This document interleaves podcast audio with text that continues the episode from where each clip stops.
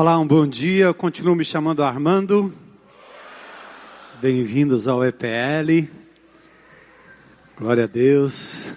Muito bom. Vocês, vocês não imaginam as mudanças que aconteceram nos últimos minutos ou horas ou dias, quem sabe, né? Porque nós estávamos todos preparados para estarmos lá na Unicet e estamos aqui. Então, mudanças rápidas, né? Muito bom estar aqui, né? Não?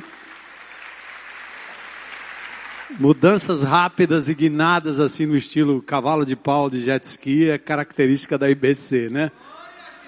Onde o Senhor soprar, a gente vai. Então, muito feliz com a vida de cada um de vocês aqui, as carinhas conhecidas.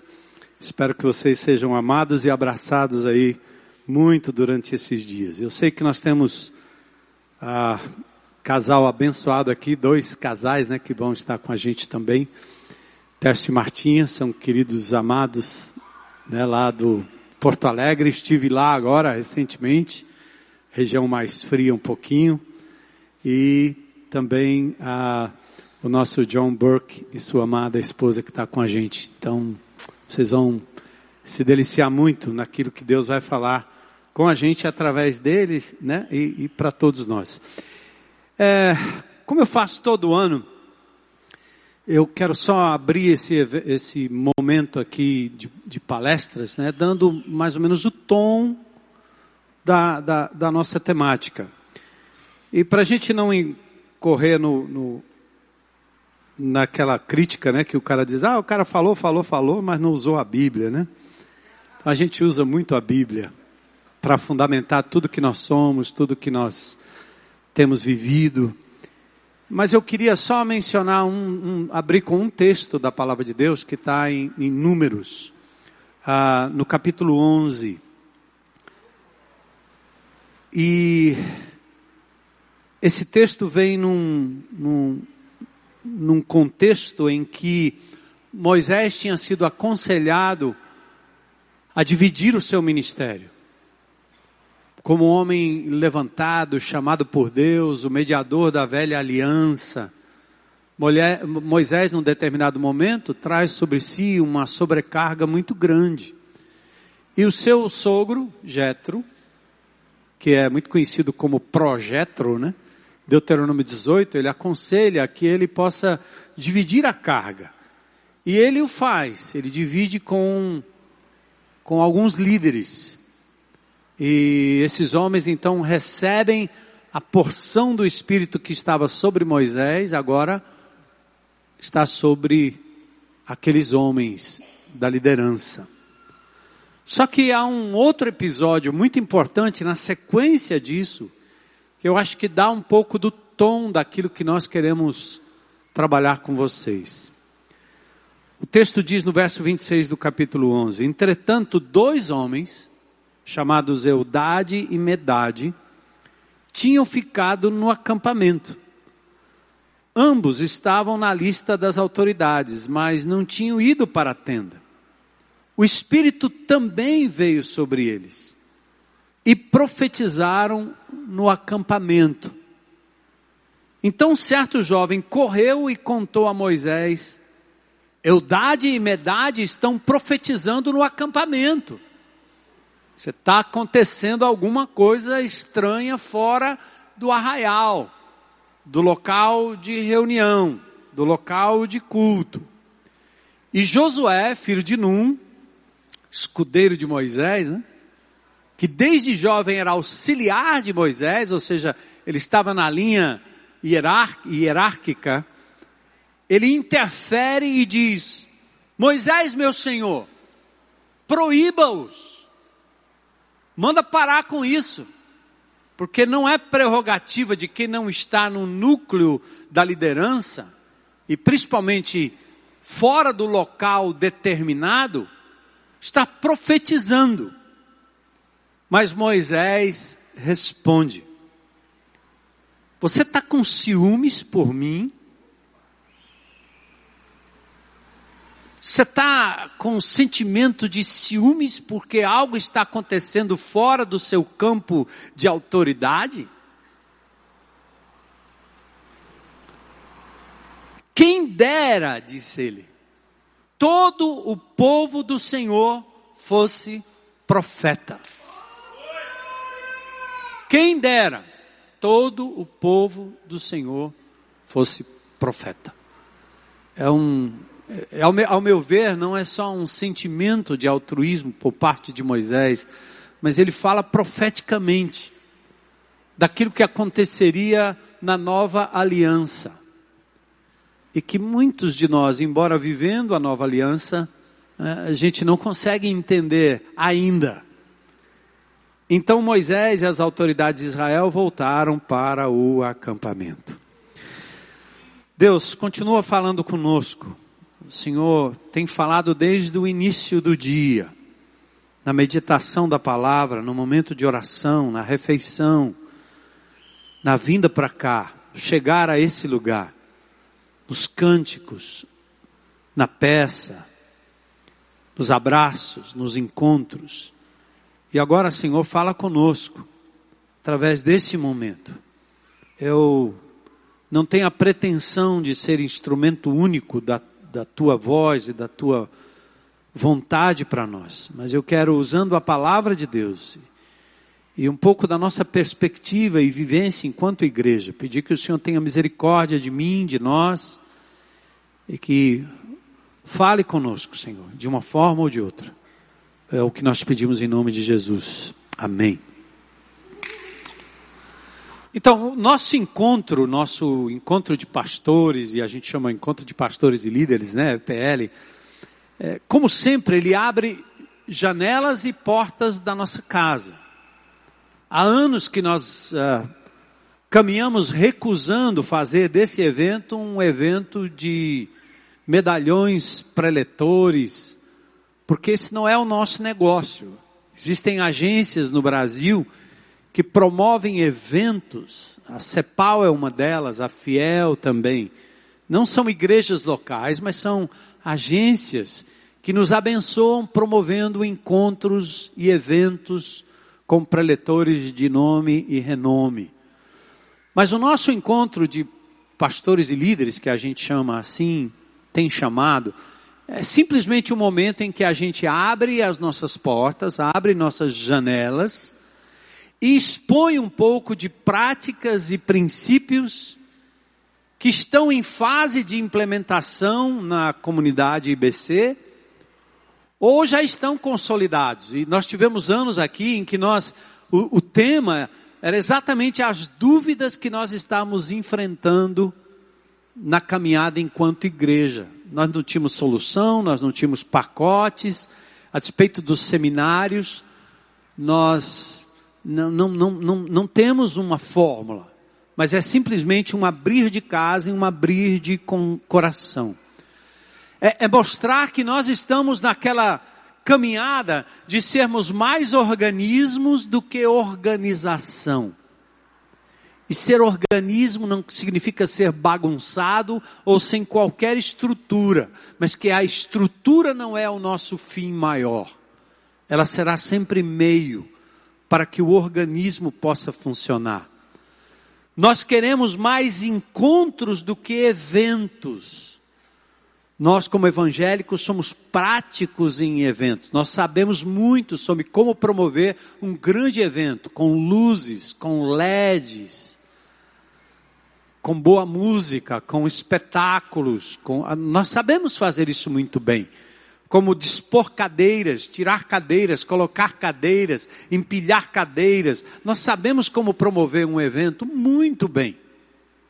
Até muitos de nós, nós na igreja local, acabamos aprendendo na igreja e nos damos muito bem em recepções de festas, em promoções de eventos na própria cidade, porque aprendem com a igreja a promoção de encontros, ou aliás, eventos. Mas nós estamos muito mais focados na promoção do encontro. Encontro diz que você encontra com Deus de forma pessoal e íntima, lá na sua casa, lá no seu quarto. Não preciso promover um evento para que Deus se manifeste. O evento começa no seu abrir e fechar de olhos nós priorizamos estar com Deus mais do que fazer coisas para Deus. Então, embora somos uma igreja de ministérios, que alavancamos isso Brasil afora anos atrás, através do material que veio de Willow Creek, né, que era um material de tratando de dons espirituais, a rede ministerial, e de ser uma igreja que funciona muito bem em termos dos seus ministérios, mas nós não estamos tão preocupados em sermos Martas do que estamos preocupados, sim, em sermos Maria, encontro. E encontro não só com Deus, mas com o meu irmão, com a comunidade, com as pessoas. O abraço, o toque, a interação e assim por diante. Estamos preocupados em incitar em cada crente a responsabilidade pessoal pela sua busca e pelo seu crescimento. Não é minha responsabilidade, é sua responsabilidade. Estamos mais preocupados com relacionamentos. E estes são alguns dos temas que vocês vão ouvir em cada plenária. Abrindo a casa, abrindo a vida. Vem como está, que tem lugar para você. Então, o intuito principal nesses dias é ouvir a orientação de Deus, na medida que nos expomos abertamente como Deus está atuando no meio de nós, e assim vamos construindo um alinhamento constante com o divino design para a sua igreja. Ou seja, o que é que Deus quer mesmo para a sua igreja neste momento da história. Isso requer de nós, em primeiro lugar, uma busca genuína por integridade dos nossos propósitos. Como Deus disse a Abraão: Eu sou o Deus Todo-Poderoso, anda na minha presença e seja íntegro de propósito. Não mascara, não. Seja quem você é, seja autêntico no seu propósito mais profundo. Por isso, como igreja, nós estamos todo o tempo colocando em xeque nossas próprias motivações. Por que fazemos o que fazemos? Enquanto líderes entre líderes. Por que falamos o que falamos? Qual é a nossa real intenção? Será que nós estamos aqui tentando sobreviver? Será que nós estamos aqui, enquanto liderança, preocupados com os nossos empregos? E por isso nós não podemos aplaudir a Lava Jato porque ela vai nos pegar? Porque somos funcionários perenes do reino de Deus? Não. Nós vivemos num constante desinstalar e num, numa constante, eh, num constante questionamento sobre nossas motivações mais intrínsecas. Eu não sou um funcionário do reino de Deus. Seria prestígio, crédito. Então onde é que eu coloco, onde é que eu coloco meus, meu, meu nome, meus títulos? Essa igreja lida com essas tensões todo o tempo. Qual é o produto que nós vamos lançar? Qual é o mais novo CD? Quem vai ser lançado no mercado brasileiro? Que tipo de produto nós vamos manusear aqui a ponto de ganharmos os dividendos porque criamos A, criamos B, criamos C? Então, o questionamento das nossas motivações eh, é parte importante da questão da integridade. Queremos agradar a Deus e queremos cumprir a missão. E como alvo mais claro que nós mais queremos é ver a vida de Jesus sendo formada na vida de cada discípulo. É cada discípulo sendo conformado à imagem de Jesus. Final de semana eu estava em Porto Alegre, assisti o nosso culto aqui, onde o Osmar falou com muita propriedade sobre isso. Qual é o nosso fim último? Não é ir para o céu. Qual é o nosso alvo maior? É, é, simplesmente sair daqui num escapismo bobo, ignorante, alienado? Não. Em todo o tempo, aqui na eternidade, Deus está nesse negócio de nos transformar segundo a imagem de Jesus, segundo o seu caráter. É ver Cristo sendo formado em nós. A ponto do apóstolo Paulo em Gálatas 4:19 diz: eu tenho dores de parto, eu sofro, dói, mas é prazeroso ver Jesus sendo formado em cada discípulo. E aí a gente fala sobre influência, né? Que é também a nossa temática aqui. Então, enquanto nós vivemos essas tensões, esses valores e princípios, qual é o escopo da nossa influência enquanto igreja, enquanto líderes? Jesus diz primeiro que nós não somos do mundo. Por isso mesmo nossos paradigmas são outros. Quem pode mais, serve mais. Quem ama, não usa, dá e se entrega. Nós estamos no mundo, mas os nossos paradigmas e valores são absurdamente contrários. Nós não somos o centro, Cristo é o centro. Quando a gente diz e repete aqui nessa comunidade, a, a, máxima de João Batista, importa que ele cresça e eu diminua, é fácil dizer isso para Jesus que está sentado à direita do Pai em majestade. Mas é difícil dizer que a igreja de Jesus, o corpo de Cristo, cada irmão, do mais simples ao mais sofisticado, do mais inteligente ao mais ignorante, eles sim formam o corpo de Cristo e este sim tem que crescer para que a gente diminua. A gente, eu digo, liderança formal, estabelecida. Estamos falando de hierarquia. Hierarquia e respeito no reino de Deus, diferente do mundo, se constrói na base da reputação e da vida. Não é um título, não é uma votação, não é o apontamento de A ou B, é vida, é integridade. Algo que você só percebe depois de algum tempo, quando você se firma na rocha e vê que a sua vida falou mais alto e você ganha o reconhecimento natural. É um, é um negócio do espírito. Palavra e poder também na igreja de Jesus, embora vivamos no mundo, não é prerrogativa de uma casta. Isso aqui não é uma academia. Igreja não é uma, uma instituição acadêmica. Existem seminários para isto, faculdades para isto. Igreja não. Não há detentores exclusivos do poder, tampouco do manuseio exclusivo da palavra. Porque todo crente em Cristo Jesus tem o autor das Escrituras consigo. E a palavra de Deus em suas mãos se torna um verbo vivo, palavra viva. E nós não podemos criar a casta. Isso é um cumprimento daquilo que está lá no Velho Testamento, né, falando da nova aliança, como seria Jeremias 31, todos me conhecerão, do maior ao menor. É ridículo pensar que eu tenho que confinar pessoas numa sala ou num auditório como esse, para que eles conheçam a Deus, porque eu sou o cara que detém o caminho do conhecimento. Ridículo e manipulador. Estamos atuando no mundo, não somos do mundo, não vivemos segundo os padrões do mundo.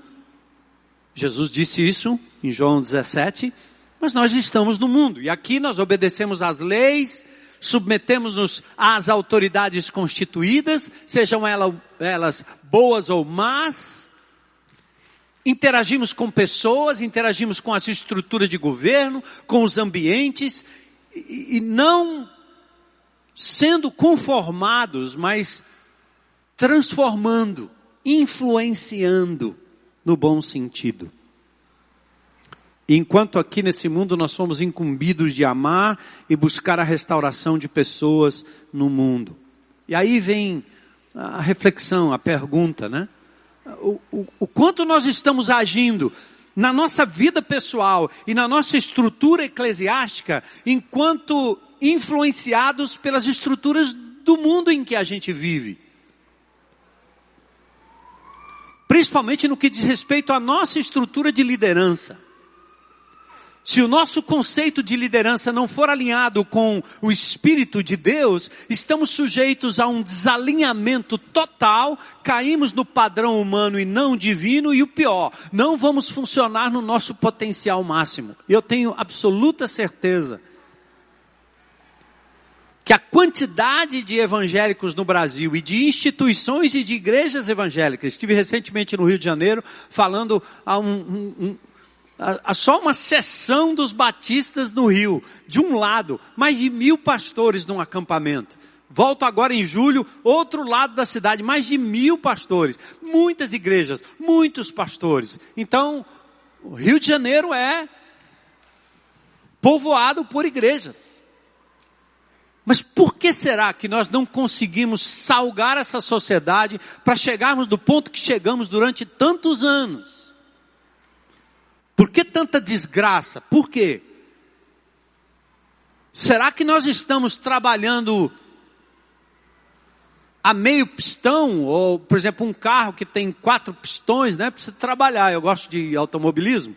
Mas quando um falha, o carro anda, mas anda capenga, anda falhando. Você não está no seu potencial maior. É como uma roda que está desequilibrada, empenada. Ela roda, mas ela não roda no seu potencial máximo. Será que o nosso cristianismo não tem sido vivido sob uma carcaça administrativa e estrutural em termos de liderança, que está mais parecido com o Congresso Nacional do que, na verdade, com o Reino de Deus e a Nova Aliança? Será que nós não estamos enquadrados mais ou menos na mesma linha? E aí nós nos tornamos bem parecidos. As diferenças são poucas. E aí não temos eficácia. Somos pegos porque é, formar e criar estruturas e funcionar dentro de estruturas e de burocracias, o mundo sabe fazer isso muito bem. E nós não conseguimos ser melhores e mais eficientes. eu falar um pouquinho da. Eh, e, e tudo isso para chegar na ideia do conceito de liderança que influencia e é influenciada. Veja, veja a nossa herança espiritual, a nossa herança religiosa e a nossa herança secular. Como essas heranças influenciam quem nós somos e como nós agimos e atuamos. Por exemplo, a igreja brasileira, nós evangélicos vivemos à luz de uma herança veterotestamentária, Velho Testamento. E até as, as, as neopentecostais, elas fazem questão de levar o povo de volta para o Velho Testamento. Você tem arca, você tem o sacerdote, você tem o kipá, você tem o manto sagrado, você tem o dia de jejum, você tem os sábados, você tem as festas. Você então começa a voltar para aquelas figuras do Velho Testamento. Veja a influência. Mas mesmo quem não anda e não navega por essa coisa quase mágica, ainda mantém, por incrível que pareça, estruturas da velha aliança estrutura de culto. Nós chamamos isso aqui de templo. Aqui não, tem que chamar de tenda. Mas ainda assim tem referência ao Velho Testamento, né? Mas os nossos lugares de culto são chamados de templos. Nós chamamos esse palco de altar. Nós temos no pastor a centralidade, como foi visto na peça, mas ela é muito mais do que a gente imagina, porque a gente retorna para o heroísmo e a liderança focada no Velho Testamento. Ou nós queremos ser profetas, ou queremos ser sacerdotes, ou queremos ser reis, porque era assim no Velho Testamento. Nossos heróis são Davi, Salomão. Imagine você modelar sua vida de acordo com esse herói, Salomão. É muita grana. Moisés, é o cara que vai no monte, é só ele, o povo fica longe. Ele sobe, ele desce, ele tem a glória, a glória vem, desvanece, mas esse é o cara a ser seguido, nossos modelos, profetas. Deus não fala com ninguém, mas fala com ele. Assim diz o Senhor. E a gente incorpora toda essa doença da infantilidade bíblica da revelação. Porque tudo isso foi dado no Velho Testamento, não porque Deus errou a fórmula, mas porque Ele deu para crianças na fé. E agora Ele está dizendo, haverá um novo tempo, haverá um novo momento. Mas nós estamos ainda, como Josué, dizendo, manda calar a boca. Que esse povo é ignorante, eles não sabem teologia, eles não sabem hermenêutica, eles não sabem exegese. Cala a boca desse povo aí, porque senão eu perco o emprego. Senão eu perco a vez e a voz. Tem que ter mestres. Cadê os mestres? Tem que ter sala. Tem que ter aula. O povo tem que ficar quietinho, sentado, ouvindo. Porque a gente não admite a transferência de poder. Qual é o modelo? Veterotestamentário. O, o Velho Testamento não descolou da gente ainda. E como se não bastasse isso, eu sou católico apostólico não romano, mas eu já fui católico apostólico romano. E eu estive agora no Rio Grande do Sul, cada pequena cidade que você passa tem um templo maior do que qualquer coisa na cidade. E você e eu recebemos a herança romana, amigo. E a gente traz com a gente a herança romana. O Senhor está no seu santo templo. Cale-se diante dele toda a terra. Abacuque 2 e 20. A igreja que eu me converti tinha esse versículo pregado atrás. Então quando você entrava na igreja, no templo, silêncio absoluto. A roupa era outra. E você tinha que entrar com muito cuidado. E a reverência. É. É o romano.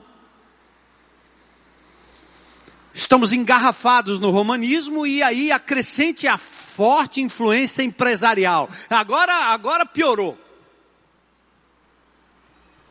Porque o negócio agora é coaching. Business.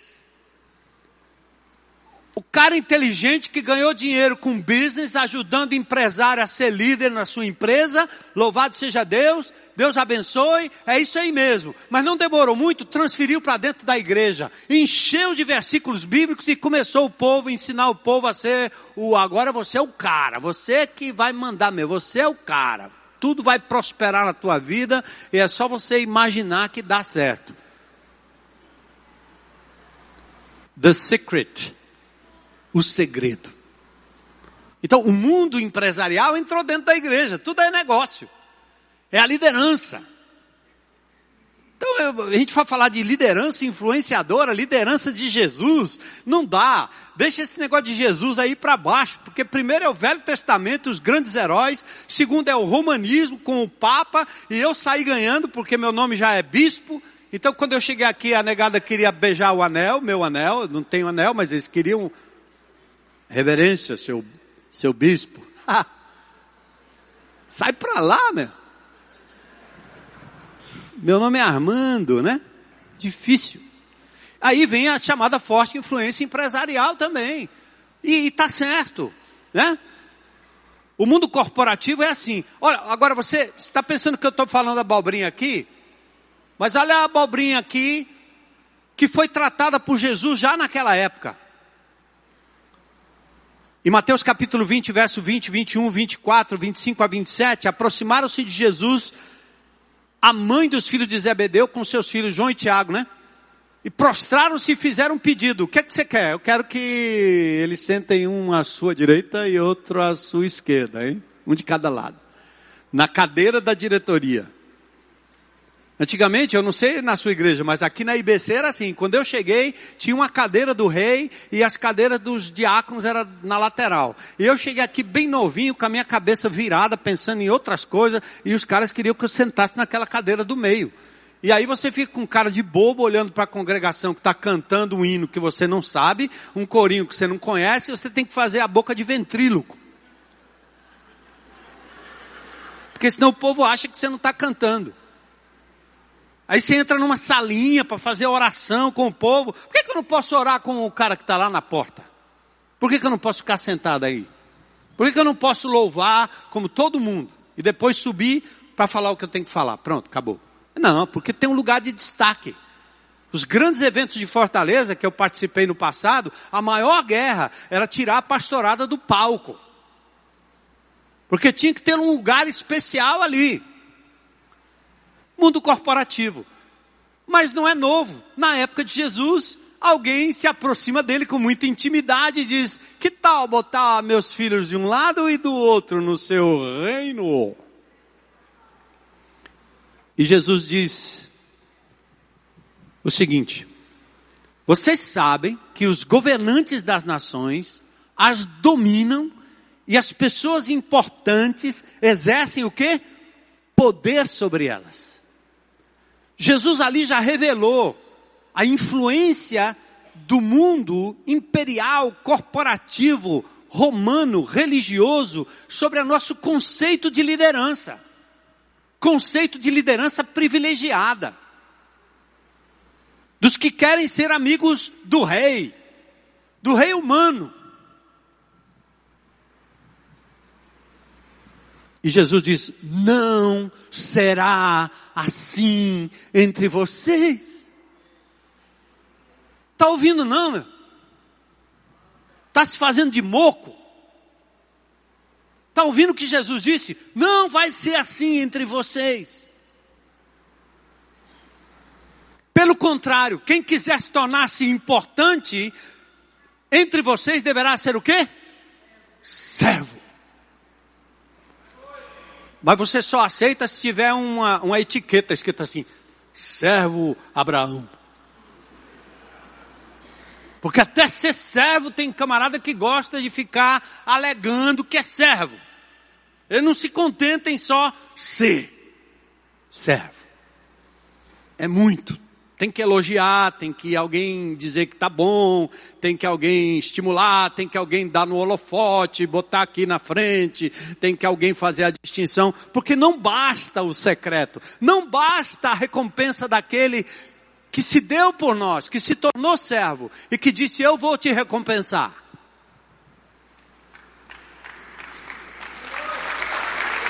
Glória a Deus. Então, amigo, o quanto é, dessas culturas afetam o seu modo de agir e pensar enquanto líder, enquanto igreja.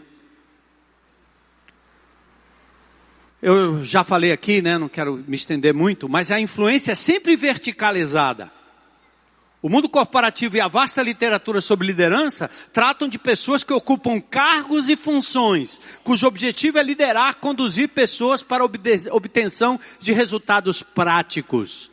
Conheci anos atrás John Maxwell, lá em Willow Creek, numa das conferências. John Maxwell.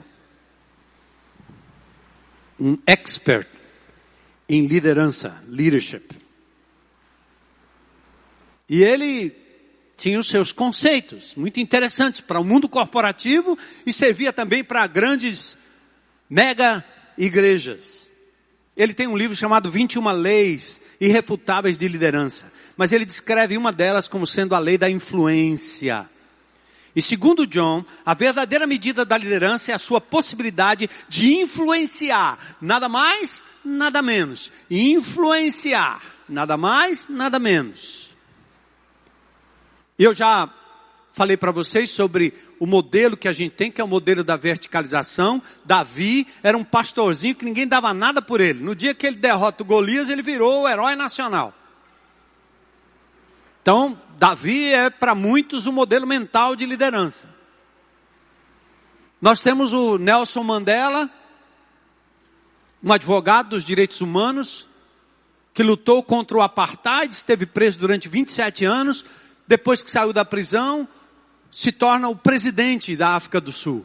Grande exemplo de liderança. E a gente pode aprender muito com Davi, também podemos aprender muito com Mandela. Mas este, assim como tantos, influenciaram milhares pelo bem ou pelo mal que praticaram, assumindo postos importantes cargos importantes. E aí nós temos também pastores, bispos, papas, apóstolos. Eu estou numa lista de pastores que, que diz que estão apoiando aí, orando pelo governo e tal, eu estou lá na lista. Eu nunca vi tanto título na minha vida. Porque não dá para só dizer eu sou Zé, eu sou João, sou Alcimor, sou. Não dá. Tem que ser o pastor, o bispo, o emérito, o episcopo, o apóstolo, o pós-apóstolo, o papa. Todo mundo tem que ter uma referência da posição que ocupa. Doença. Estou ficando doente. Qual é seu nome? João. João de quê? Não tem sobrenome, eu sou o João que batiza. E você quem é? Não, eu sei quem eu não sou. João era um homem tão, tão conectado com, com o reino de Deus, que quando perguntavam a ele suas, suas credenciais, ele passava meia hora dizendo quem ele não era. Já imaginou você chegar em alguém e dizer, você é quem?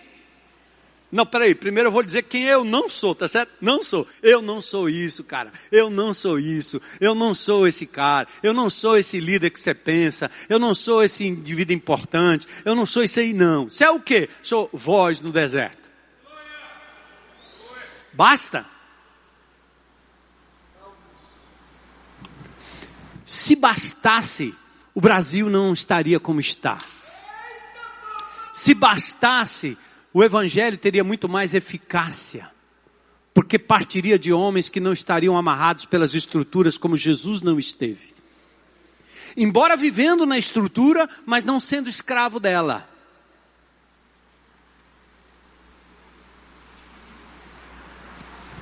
Todos seguem a mesma linha de influência vertical, por vezes hierarquizada, representativa de poder e domínio sobre os demais. Perigo ou impropriedade advertida por Pedro. Lembre 1 Pedro capítulo 5? 1 Pedro capítulo 5. Não hajam como dominadores dos que lhes foram confiados, mas como exemplos. Papai, não fica dando ordem. Você pode até dar uma ordem para o seu filho. Você pode até dizer uma série de regras para o seu filho. Mas o que arrasta o seu filho para viver a vida que ele precisa viver é o exemplo, não a ordem. É exemplo.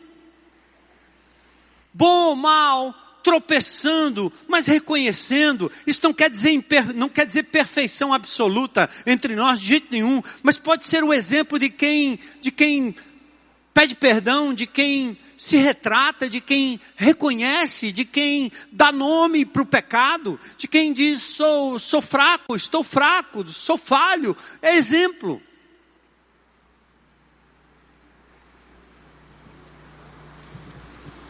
Então aqui ó, não hajam como dominadores. Deus nos confiou uma comunidade com muitos talentos. E aqui vem um ponto crucial. Você sabe, Deus confiou em nossas mãos uma comunidade com muitos talentos e dons, para que os mesmos fossem liderados no despertamento de suas capacitações e potenciais, dadas pelo Espírito Santo de Deus. A influência é outra esfera, é a esfera horizontal, não a esfera vertical. Há uma outra esfera de influência que nos conecta horizontalmente uns com os outros. Na medida que verticalmente, sim, nos submetemos àquele que é Senhor de tudo e de todos.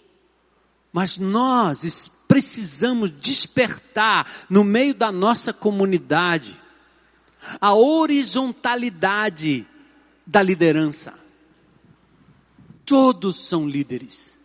Todos são apóstolos Todos são profetas, todos são pastores, todos são evangelistas, todos são mestres em alguma área. Não é justo você destacar o apóstolo Paulo e negligenciar Dorcas, porque ela era uma mulher simples que fazia roupinha para os outros. Não é justo. E quando nós fazemos assim, nós jogamos o jogo da política. Mantém o povo na ignorância, mantém o povo na insignificância, porque aí você domina.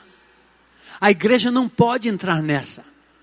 Pastores precisam acreditar que por trás da blusa de cada irmãozinho, por mais simples e ignorante que seja, por mais novinho na fé que seja, tem aí um poder grandioso da presença do Espírito, dos dons espirituais, de graça que é derramada, de capacidade de liderança e de transformação da comunidade. É, é isso. Liderança que influencia e é influenciada. Temos que desfazer os mitos românticos da liderança. Liderança não privilegia a posição em detrimento de relacionamentos. Liderança é relacional. Liderança não destaca as virtudes dos super-heróis, desprezando a multiplicidade de dons e talentos distribuídos na comunidade dada por Deus. Liderança não só influencia, mas também se deixa influenciar pelos simples. Tá pronto aí, pastorzão? A sentar num grupo e ouvir pessoas com, compartilhando o que Deus fala para elas, que nunca sentaram num banco de um seminário. É por isso que nós temos um projeto aqui na IBC que é chamado GR, Grupo de Relacionamento, e que no grupo de relacionamento a gente senta ao redor da mesa e cada pessoa vai compartilhar o que Deus falou com ela naquele dia, ela, ela, a bebê na fé. O crente novo, o que mal sabe ler, tem a oportunidade de abrir a sua boca e dizer: Nesta manhã, eu abri a palavra de Deus, Deus falou comigo, e eu decidi mudar meu comportamento, ou celebrar, ou agradecer por aquilo que Deus falou comigo, em nome de Jesus. E você sentado aí do outro lado, teólogo, crente velho, com meia dúzia de versículos para dar na cara do outro, não se contenta nem em ouvir e receber edificação, tampouco tem uma palavra pessoal e íntima onde Deus falou com você. Porque você se preparou para ensinar para os outros e para dar biblada na cabeça dos outros. E nesse conceito, nós vamos matando o potencial da comunidade. Nós vamos deixando de estimular aqueles que, na verdade, são os detentores em igual porte e porção do Espírito Santo de Deus. Aí a transformação não, não acontece, porque nós ficamos preocupados com eventos. Nós tivemos uma quadra chuvosa aqui em Fortaleza, muita gente dizendo, ah, a IBC tem uns buracos aí na, na comunidade, tem uns buracos aí no, no, no auditório, não está tão cheio. Então chama o pastor Armando para fazer uma série que lota, enche aí, pronto. Eu? Essa é a medida? Nós estamos medindo o sucesso da igreja pela quantidade de cadeiras que a gente enche? Ou será que você não percebe que esses amados irmãos, onde quer que eles estejam, se Cristo estiver sendo formado neles e eles estiverem exercendo aquilo que o Espírito Santo quer que eles exerçam, a igreja está como fermento, levedando a massa em todo canto, coisa que você não vê. Então não julgue. Porque Deus está agindo a despeito de você e a despeito do que você vê. A igreja pode ficar do tamanho que for. O Espírito de Deus não abandonou a terra e nem deixou de levar pessoas e torná-las líderes na sua área. Com potencial do Espírito Santo, com dons espirituais, para fazer transformações e mudanças por onde eles andem. E quem sabe um dia, quando a chuva passar, porque cearense é feito de açúcar, a gente se junta no lugar para se abraçar bem muito e celebrar o que Deus tem feito lá no reduto onde cada discípulo, empoderado de verdade, acreditado pela liderança, não só influencia, como é influenciado também. E eu quero fechar aqui para não tomar muito tempo, dizendo que uma coisa linda que tem acontecido nesses dias é o slogan da nossa IBC. A gente começou aqui, ó, Cristo no centro, né? Depois substituímos pela casa, porque a gente disse assim, nossa igreja, nossa casa. Nossa casa, nossa igreja. E aí nós começamos a trabalhar uma temática do tipo assim, vem para a mesa, vem para a mesa, senta aqui comigo, vem comigo, senta aqui, senta aqui, na mesa, na mesa. Não é aqui não, é na mesa. Então tudo nosso agora virou mesa. Senta aqui, vamos sentar aqui. Minha casa, minha mesa, nossa mesa. Lugar de comunhão, lugar de partilha, lugar de poder, lugar de libertação, lugar de cura, lugar de oração, lugar de jejum, lugar de manifestação do poder de Deus, lugar de milagre, lugar de ouvir as culpas uns dos outros, lugar de confissão, lugar de edificação mútua. E não precisa da presença do pastor.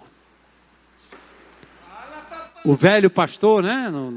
Está dizendo para minha esposa, esse ano eu fui operado aí no começo do ano, fiquei meio de fora, mas já estava planejando que esse ano eu ia né, ficar um pouco de fora e ver os mais novos tomando conta e caminhando para lá e para cá. E agora vocês quase não acreditam, mas eu sou convidado, preletor convidado nesse EPL. Eu, eu, eu, tava... Sou, antigamente quem dizia eu que vou pregar, a exceção era outra, né? Quem é esse cabo que vai pregar aí? Não, porque eu prego aqui domingo, segunda, terça, quarta, quinta, série, um ano, dois anos, três anos. Para pregar um pobre aí, coitado. Agora não, agora eles fazem minha agenda. Ó, oh, o senhor fique calmo aí, o senhor vai pregar, quem sabe. E sabe como é que eu me sinto com esse negócio agora, essa nova fase? Frustrado! que eu quero pregar. Mas o mais lindo de tudo não é o que acontece aqui, é o que Deus está fazendo de casa em casa, liberando os discípulos para entenderem a missão. Eu tenho espírito, eu sou um sacerdote, eu sou uma sacerdotisa, eu sou um líder. Porque senão a gente tem que achar mestre para tudo quanto é canto e não acreditamos que em meia dúzia de pessoas sentadas ao redor de uma mesa, Deus levanta um apóstolo, um mestre, um profeta, um, um servo, não é assim que Deus faz?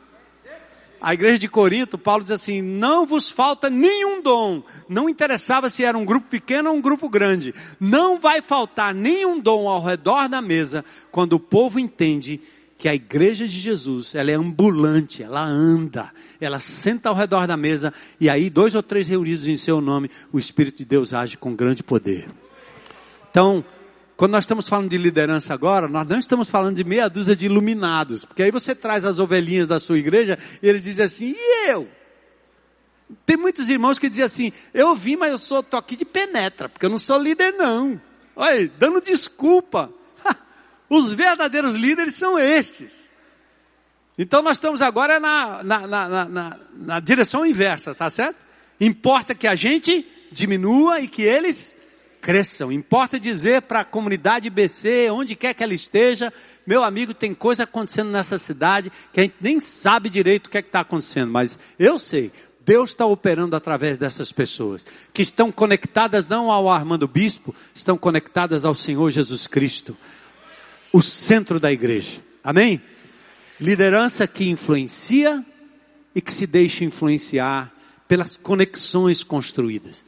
Se alguém quiser um evento e uma igreja bem assim, bem centrada no evento e nos, nos medalhões da história, essa não é a igreja. Aqui não vai dar certo. Porque aqui o cara tem que é, como vai dizer, acho que o pastor, não quero dar um spoiler da sua palavra, né? Mas aqui o, o grande servo pega uma toalha, uma bacia e sai lavando o pé do povo. Não tem uma cadeira de destaque, não tem o um título de destaque, tem misericórdia de um coração, né? Que serve para a honra e glória de Jesus. Deus abençoe vocês, um tremendo EPL aí para todos. Amém.